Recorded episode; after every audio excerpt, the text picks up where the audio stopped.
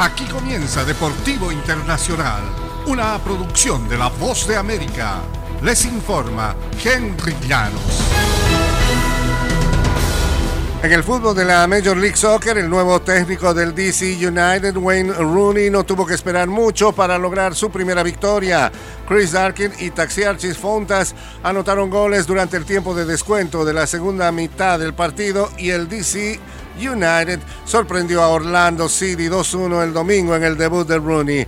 Rooney fue contratado el 12 de julio, pero tuvo que ver los últimos tres partidos eh, del DC United mientras esperaba que se aprueben eh, datos como su visa de trabajo. El inglés de 36 años jugó en DC de 2018 a 2019. Junior Urso anotó los nueve minutos para dar la ventaja al equipo de Orlando City por 1 a 0. Alexander Pato se apuntó una asistencia en el tercer gol de esta temporada de Urso. Y Bill Russell, la leyenda de la NBA que fue el pilar de la dinastía de los Celtics de Boston, que ganó 11 campeonatos en 13 años, los últimos como el primer entrenador de raza negra en una liga profesional de Estados Unidos, marchó por los derechos civiles junto a Martin Luther King Jr. y falleció. Ayer domingo tenía 88 años. Su familia difundió la noticia en las redes sociales indicando que Russell falleció acompañado por su esposa Janine. La declaración no mencionó la causa del deceso.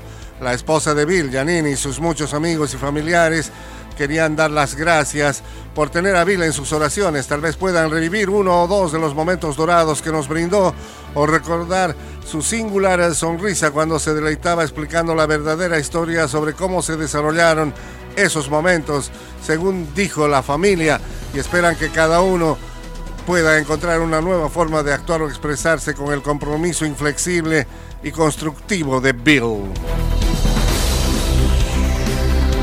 En el fondo de la Fórmula 1, Max Verstappen se recuperó tras un trompo y su peor posición de largada de la temporada para ganar el domingo el Gran Premio de Hungría y de esta manera aumentar su distancia sobre Charles Leclerc en la lucha por el título de la Fórmula 1. La octava victoria de la temporada del vigente campeón mundial le permitió ensanchar a 80 puntos la ventaja sobre Leclerc al iniciar las vacaciones de verano.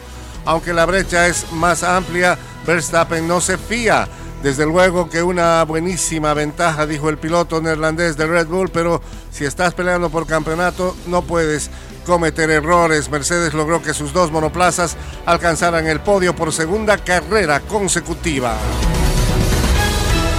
Y hasta aquí Deportivo Internacional, una producción de La Voz de América.